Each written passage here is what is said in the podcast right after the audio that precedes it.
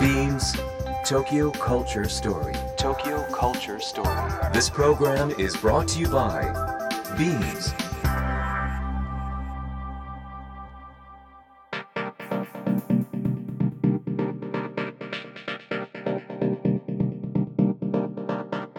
ビームス東京カルチャーストーリーの土井地博です2020年12月もですねもう半分過ぎましたね。もう本当に残すところはあと10日ほどになりますが皆さんいかがお過ごしでしょうか。ちょっと寒い日、えー続きますので体調には、えーお気をつけください。最近お家で、えー楽しまれたことなどですねどういったことになりますかね。今月のテーマが「うちで過ごそう」ということなのでゲストの方にも、えーあとはリスナーの方にもですねこのお家の過ごし方いろいろ伺っていきたいと思っております。最近私はですね、えー体硬くなってきたなと思ってますのでジム行った後お風呂上がった後もそうですけどちょっと長めのストレッチをするようにしてますね。ちょっと運動不足なこともあり、えーちょっと気にするようにしております。皆さんいかがでしょうか？今日はゲストにフラワーアーティストの宇田陽子さんをお迎えします。最後までお楽しみください。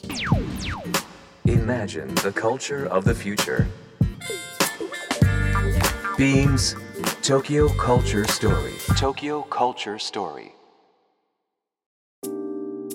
ビームスファッション現代においてそれは単なる服の話ではなくテクノロジー教育食アート音楽スポーツビジネスなどとソーシャルに結びついた私たちの生活に深く関わる文化フ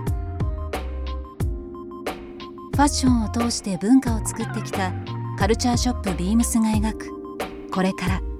そして未来は。ビームス東京カルチャーストーリー。ビームス東京カルチャーストーリー。今日お迎えしたのはフラワーアーティストの宇田陽子さんです。どうも。よろしくお願いします。田さん僕はあの、はい。お店とか、まあ、いろんなところでご挨拶をお何度かしてますけど、はい。ちゃんとこうやってお話しするのっていうのは実は初めてですね。ないですご挨拶はねそうですねしたことあるんですけど。改めまして、はい。よろしくお願いします。よろしくお願いします。えービームス東京カルチャーストーリーですけども、えー、ともう4年を超えましてですね、いろんなゲストの方に、えーご出演いただいてですね、えーもう4年超えるってもう、お前どんだけ喋ってんだよっていう感じになるかもしれないですけども 番組が長いということもありましてですね、あの特製ステッカーをはい作ったんですよ。うーん。えー、とクリアポーチに入った「はいビームス東京カルチャーストーリー」この番組のタイトルになりますけども、うんうんはいこちらの、えーものをですね宇田さんにちょっとあ、ありがとうございます。プレゼントしようと思って、はい今日お持ちしました。ぜひぜひあの宣伝してください、はこの番組。可愛いですねこれ。ねなんかあの、はいい、ろんな言語でうーん。書いあ、てます。そうなんですね。そうなんですよ。へー八枚まあ八カ国ということで、はいはいえーいろんなバリエーションありますのでどっかでまた使ってくださいませ。はいなんかこのポーチがうん結構喜ばれるんですよ。あ、なんかね、意外便利そう。そう、意外となんかこういうシールって持ってるんだけどどこどうしあ、よう。みたいなのがそうですねあり。ますよね。ありますね。ぜひぜあ、ここにじゃあいっぱい入れます。ひ よろしくお願はいい。おします。願いします。えー今回、えーゲストにお招きしております、えーフラワーアーティストの宇田陽子さんになりますけども、まあもう名の通りなんですが、うんフラワーアーティストっていうはい。言葉ですけども、まあどんなお仕事をされてるってこうリスナーの方にお伝えすればよろしいですかね。そうですね？なんかあのー自分もそうなんです。肩書きをうん。なんかフラワーデザイナーって言ったりフラワーアーティストって言ったり、はい。フラワースタイリストって言ったりとかいろいろあるんですけど、うん。なんかクライアントさんがいてはい、何か生み出すって時はデザイナーとかスタイリストうんうんうんみたいな呼び方で呼んでもらっていて、空間演出とかはい。そういったものも含めた部分ですね。あのー自分がアートワークとしてパビリオンっていうブランドを作ってるんですけど、そういう活動とかこういう呼んでいただいたりする時はアーティストっていう風うん。にうん。していて、ね。で普段はなんかアーティスト活動だけじゃなくてお店もやってるので、本当にお店に立ってる時はお花束もお客さんをして作ったりもしますし、あとはなんかそのお店にお花を生けに行ったりビームスさんの渋谷店と原宿の店舗にもお花を生けに行ってるんですけどそういうお仕事とかあとはイベント展示会の新作発表会とかの空間演出ですね。そうですね、はい。もう幅広くされてるので、うん。確かにこうアーティスト、うん。えースタイリスト、はい。ね、いろんな呼び方あると思いますけどね。宇田さんはもともと今のそのお仕事をされる前なんですけども、うん。えーまあ、いわゆるこうお花屋さんで修行されたりだとか、はい。コーディネーターされたりだとかはいっていうのがあったと思うんですけど、もうかれこれ1 5 6年ぐらい、経ちますか？えっとね24うん、年ぐらいですか。24年。二十歳24年かあそうかそうかそうか。独立されたのががそれぐらい2004年なので。2004そうですね。はいもうじゃあもう花なしでは。そうなんですよ。自分を。花だけ。っていうか逆に言うと、でもね、はい。お花ってもう誰しもが心が豊かになったりだとかまあもちろん生き物なのでね本当にね、うん。あの同じ顔がないというか。そうなんですよね。もう二十数年されてると思いますけど、か飽きることがないというか、ううん。ん、すごい楽しいですね。これからもずーっと多はい分お花にね、あのうん囲まれたあのお仕事ですとか生活されると思いますけども、はい。花って自分にとってどんな存在あ存在？あそれ、うん。そうですね。いやでもなくてはならない存在ですし、うん。なんかそうそれを聞かれた時に考えてなんか私あんまりこう花に出会うまでなんていうんですかね。自分を表現したいってあんまり思わないタイプだったんですよ。なんかひっそり暮らしてたいみたいな、タイプやったんで。でもなんか花と出会ってからなんかこう世界が広がったというかななんか表現させてくれたというか、うん。そうまあでも今20もう約四半世紀うんうん。されてて、うんまあもちろんその幼少期じゃないですけど、はい。小さい時からはいはいおはい。花があ好きとかねそういったのもあって。好きでしたね。ね、うん。いつの間にか気づいたら仕事になってたっていうのもあるかもしれないですけどね、うんうん最近のお仕事は、まあ、ビームスもですね、はい。長年今宇田さんの方からお話ありましたけども、僕の記憶が正しければなんですが、56年前かな、うん。あの RBS というまあレイビームスの、あはい。えーブランドありますけども、うんそちらでの展開をするときに、宇田さんに、えーいわゆる空間演出とかはい。させていただいたりだとかっていうのもあったりだとか、そうですね。コラボであのそれこそ今回もバックさせていただいたんですけど、はい。えっとその時もコラボでフラワー専用のうんバッグ作らせていただいたりとかしました。なんかあの、はい。お花屋さんとかでうんうんお花を買ったりだとか、は何かお花をいただいてあれこの袋かわいいなといわゆるこの花束を包むようなものではなくて、持ち運びができたりバッグになるね。というものを、い、わうん。うんゆるショッパーというのかな、はい。僕の勝手なイメージですけど、うんうん。なんかこう路地さんまあ、はい。えー宇田さんがされてるお花屋さんの名前ですけど、はいうん。なんか路地さんのイメージが本当強いんですよね。うん。今までってなんかね、うんうん。こう紙でそうですね、うん。ラッピングしてっていうのが多かったんですけど、うん。あの一緒にやってるディレクターの岸とはい。考えたんですけど、バッグうん。フラワーバッグっていうのは。でなんかあの岸はもともと花の世界じゃなくてカメラマンだったんですけど、はい、でなんでこんなにこう過剰に紙で包むの？とか、うんうん。結構新鮮なこう疑問がはい、彼から出てきてそれでなんか持ちそのまま見せて歩いてほしいよねっていうん。うところからも来てるんですけど、なんかせっかく綺麗にラッピングしても結局紙袋の中に入れて持って帰ってもらうっていうスタイルだから。まあこれ人それぞれかもしれないですけど、日本人ってなかなかはま花束をお渡ししたりいただくっていうのが生活の中で、まあ、まだそんなになかった時期そうですに、ね。あの袋うん。に入ってるとですね、非常になんかこう照れがないというか、うん。ちょっとスタイリッシュでかっこいいし、はい。可愛いしっていうので、なんかこう花束抱えてそうですね。こ歩くうじゃなっていうのじゃないのがね。斜めにかけてなんかあとはこう自転車でうん、あの後ろに斜めバッグみたいにしてもらったら、風の抵抗もなくてそのまもまうそうですよね持って帰れるとかそういうなんかそんなイメージがありますけどね、うんうんまあ宇田さんは、うん。えー、と青山南青山にあります、まあ、ロジというはい。お店をされてる時の話をちょっともう思い出しながら言いましたけど、ロジができたのはい。が何年でしたっけ？ロジができたの2009年。2009年。ですね。もそうなんう10ですよ。年以上前10なんですよ。年以上前になるんですよね。青山のお花屋さんといえば東京の花屋さん、うん。お花屋さんといえばっていうのが僕は勝手なイメージなんですけどもね。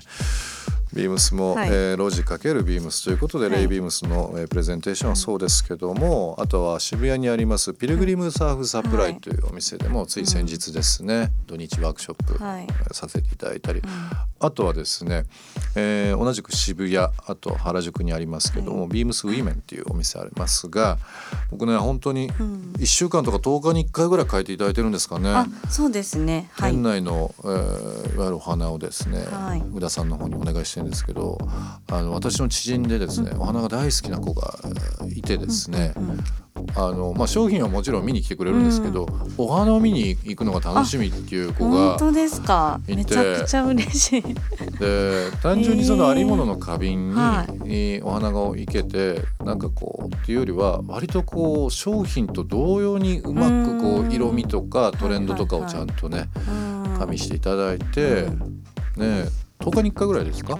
なんか1週間に1そうですねあでも花材によっては、うん。あの1週間に1回だったり、うん。うん、その時によるんですけど月に4回34回ですかね。なんかこうビジュアルを投影したり絵を飾ったり、はい。まあいろんなそあの装飾の仕方はあるんですけど、うんやはりですね、風が吹いてなびいたりだとか、うん。香りがしたり、んやっぱ立体的なものっていうのが、お花の魅力だなっていうふうにはいつも飾ってるのを見ながら、花を眺めるはい。変なおじさんです。はい。嬉しいでいすつも。でもそういう人多いのでリスナーの方もはい。ぜひですね、えー原宿あと渋谷にありますけども、えーこういったお店でビームスの店内あとはまあ本当にビームスに限らずいろんなところで、えー宇田さんのそういう空間演出っていうのを見れるのでなんかすっごい大げさなこと言うと、はい。東京には必ず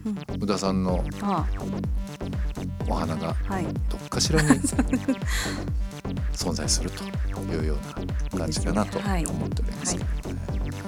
あのーまあ、ピルグリムサーフサプライという、えー渋谷のお店えーでの店舗のイベント装飾はそうですし、まあ、ウィメンズの、えーお店いくつかやっていただいておりますけども、毎年あのクリスマスシーズンにあのスワッグのワークショップはい開催してもらったりとか、えーしてます。今年はですねちょっとコロナの影響でね開催でききて、えーいなかったんですけども、えーそれに代わってスペシャルアイテムを作っていただいたと。はいいうことですけど、はい。どんなアイテムかちょっとご紹介いただいてもいいですか、はい、えっ、ともともとその先ほどもお話あったあのうちのロジプランツフラワーズのオリジナルのえっとお花束専用のキャンバス地で作ったあのバッグ？ブーケバッグっていうんですかね。バッグがあるんですけど、それにえっ、と普段はロジのスタンプを押してって言っはい。て、皆さんに持って帰っていただくんですけど、そこにあの念願のというか泉田リーちゃんっていうあのアーティスト、はい。最高ですよね。最高ですね。泉田リーはい、皆さんのリスナーの方もぜひインスタグラムありますので泉田リーで、うん。えー検索してもらえばと思いますけどそれのリーちゃんに、彼女のはい、キャンバスに、うん。はい、イラストを描いていただいて。でまあ、あの裏テーマというか、まあ、ほんのりクリスマスっていうテーマはあったんですけどもうみんなでそういうのに あの限らずうん自由に書いてみたいな感じで限定数でお願いして書いていただいたっていう感じでですすね、はい、渋谷のピルグリムサーフサプライと、あとはい京都、えーエースホテル横ですけどもピルグリムサーフサプライ京都での販売ということで、もう本当にこの時期、まあ、この時期にも限らずですけどね、うん。ビームスの店舗あのイベントとかで宇田さんの世界観っていうのがあのぜひ味わえますのでリスナーの方もぜひ、はい。あのお近くいらっしゃった際にはご覧いただければなと思います。えーそれではここで1曲お届けしたいのですがまず、えー、皆さんの方、はい。曲を選んできていただいております。ので、はい。曲のご紹介の方お願いしてもいいですか、はえっと、意味のない日々はないっていう曲で、えっと、高橋智さんの曲をお願いします。あのー以前に以前とか去年ウェブ CM に出演させていただいたことがあってその時に、えっと、イラストレーターじゃなくてペイントアーティストの、えっと、大谷さやかさんっていううん方とコラボしたんですけど、え。その方に紹介してもらったシンガーソングライターの高橋智さんなんですけどまずう歌を聴いてから知り合ったっていうんじゃなくって、まあ、あの友人として知り合ってからあの曲作ってるんだよってことで聞いた時に、まあ、なんて優しい声なんやと思って。うんその人柄もすごい優しい方なんですけどなんか家で聞いた時にものすごい心地よくって、でなんかそこからもう本当に毎日聞いてますね。うんうん、Beams Tokyo Culture Story. Tokyo Culture Story.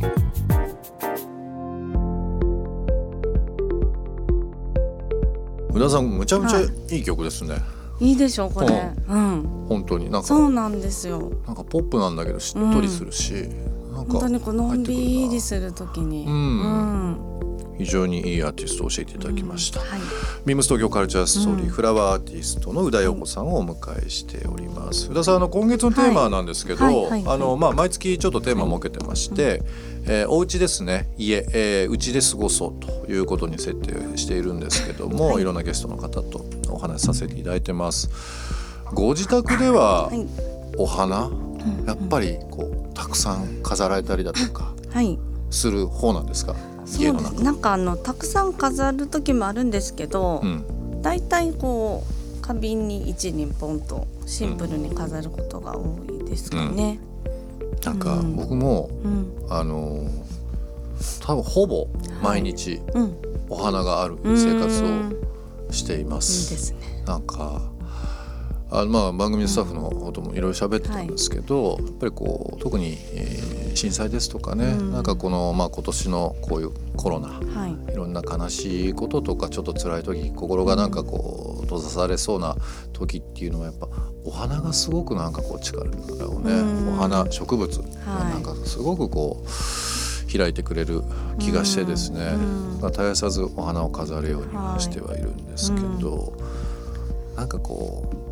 うんちょっと慣れないな、うん恥ずかしいなっていう人に宇田さんからリスナーの方にアドバイスじゃないですけど、そうですね。なんかどういうきっかけでねこううんお花だったり花瓶揃えたらいいのかなっていうのをアドバイスがあれば教えてもらっていいですか？どうしたらいい？うん えー花瓶から選ぶ方がいいですか？なんか花瓶どんな花でもこう簡単に生けれるものをまず一つというか、うんまあそうじゃなくてもいいかなんかお気に入りのものを一つ買って、うんでそこでなんかあれに入れたいお花を選ぶのか、この花いけてみたいなと思って花瓶を選ぶのかちょっとどっちかなんですけど、あでもまず花瓶を買ったら何か絶対に行けたくなると思うんで、置きたくなりますうん、で花瓶を置く場所とかもなんか絵を飾るのと一緒でなんかお気に入りの場所って絶対あると思うんですよ。ここに置きたいうんうん。そういう場所をあの見つけて、うん花瓶を買ったらあれなんですかね。宇田さんのうん。お家の中で好きな場所っていうのはなんはい。かリビングの椅子っていうのをちょっとね 事前にアンケートを取らせていただいたんですけど、まあ、はい。そういうことですよね。そうなんですよ。自分の好きなところ。はい。ね。まあでもお花あるないとは全然違いますよね。全然違うんですよ。ね見た目もそうだしはい。香りもそうだし、うん。なんかこう誰かと会話できるような生命力、うん、生命力、うん。とかなんかパワーをやっぱりもらえてるなっていつも思いますね。もうあの宇田さんのインスタはもちろんですけど、うん。いろんなねなんか情報出されてるので、ぜぜひリスナーの方もい。ろいろご覧になっていただければなと思います。ちょうどあの12月になりますので、まあ、年末年始ですね、えーまあ、ちょっと今までとは違う年末年始の暮らし方とか、まあ、帰省される方されない方、まあ、されない方もしかしたら非常に多かったりして、ね。この家で過ごすっていう方多いと思うんですけど、宇田さんの方から、はい、まあ、例えばパーティーとかうん。年末年始とかはい、にこのお花を自分なりに取り入れるテクニック、もしそのリスナーの方にですねはい、教えていただけるのであればはいはいはい。ちょっとこういくつか。そうですね、うん。なんかあのよくお店に来られてどういう組み合わせをしたらいいかちょっとわからないっていう方も多いんですよ。でそういう方におすすめするのがもう本当に一種類のお花だけでさっきも言ったようにこうバサッと何も考えずにこうあんまり難しく考えすぎると、ねなんか余計こう訳が分からなくなってきたりすると思うので、もうある程度長さ揃えて切って何も考えずにこうバサッと入れるっていうのがかっこいいのかなと思ってて、うんうん。そういう飾り方をするとか、うん。あとはなんかその最近よくやってるのはいろんな形のもうコップとかも使っていいと思うんですけど、コップね。はいはい。はとかグラスとかで高さがこういろんなこう工程を出してランダムに並べておいてそこにこう一輪ずつ斜め向いててもいいしまっすぐ向いててもいろんな方向に行けるとい、うん、少ない本数でボリュームがよくアップして見えるし割とはハイセンスとまではいかないですけどセンスがあるように見える。なんか宇田さんがこう飾られてるお花を見るとですね、このお花なんだろうなとか、うんうんうん。こんな色あるんだはいみたいなはいのがすごく多くあるんですけど、うんはい。なんかその色の取り入れ方とかも、多分ね普通のお花屋さんとはまたちょっと違うロジさんの世界観あると思うんですけど、宇田さんアレンジでこういう色を入れると映えるよとか変わるよみたいなのがあそうですったりすると。ね。なんかうーん色。でも自分ではたまにこうなんか自然界では出せない色というかう、んなんか洋服着る時でもあの色入れたいなとかあるじゃないですか。差し色みたいなねありますよね。そういう時にちょっとペイントしたりとか、うんうんうん。でなんかちょっとした違和感を入れて飾るとなんかオリジナリティ出ますよ感じね。出ますかね。確かにね。うん。今ラジオ聞いていただいてあ帰りにお花買って帰ろうかなという人いらっしゃるかと思いますけどもそんな方にははい。どうでしょう？この時期選ぶとするならば品種品目で言うと何がおすすめですかね？うちの路地に必ずあるのはあのアンスリウムっていうお花なんですけど、あのとっても長持ちもしますし、で最近さらに品種が増えていろんな色が出てきてるんですよ。昔あと赤白グリーンはい。ピンクだけだったんですけど、なんか赤でもすごいこう緑からのグラデーションがあって赤とかなんかすごいねいろんなタイプが出てきたので、アンスリウムですね、はい。ぜひぜひじゃあ長持ちしますすごく。いいですね、はい。長持ちするっていうのはね、ぜひリンスナーの方ですね、今日の帰り道、えー普段持たないかもしれないですけど、はい。お花を買って帰るというのも一つはい。週末の楽しみかと思いますので、えーちょっといろいろお話しさせていただきましたけども、お時間となってしまいましたね、また来週もあのぜひご出演いただいて、い、ろんなお話をお聞かせいただければなと思います、今日はどうもありがとうごありがざいましたとうございました。Beams Tokyo Culture Story. Tokyo Culture Story. This program was brought to you by Beams. ビームス東京カルチャーストーリー。お送りしたのはコールドプレイで「暗い暗い暗い」です。コールドプレイとした珍しいジャジーでソウルフルなナンバーです。これ初めて聞いた時コールドプレイだと思いませんでしたね。ちょっと珍しい感じですけども非常に、え、いい曲だなと思っております。さて今日は、えー、フラワーアーティスト宇田陽子さんをお迎えしましたがいかがでしたでしょうか？ぱり我々の生活の中特にこのお家ですね。お花が一輪お花の束あったりとかすると心が豊かになりますよね。えー、今月のテーマになりますけどもお家で過ごそうリスナーの皆様からのメッセージをお待ちしております。そして、えー、来年ですね2021年1月のテーマはメイクハッピー年始ということで皆さんがされてる験担ぎあとは開運に対しての意見ご意見ですね。行動などいろいろ伺っていきたいなと思っております。メールは beams897interfm.jp beams897.interfm.jp もしくはツイッターでハッシュタグ beams897 と beams のラジオをつけてつぶやいてください。メッセージを採用させていただいた方には番組特製ステッカーをプレゼントします。ということで来週もこの時間にお会いしましょう。土井地博でした。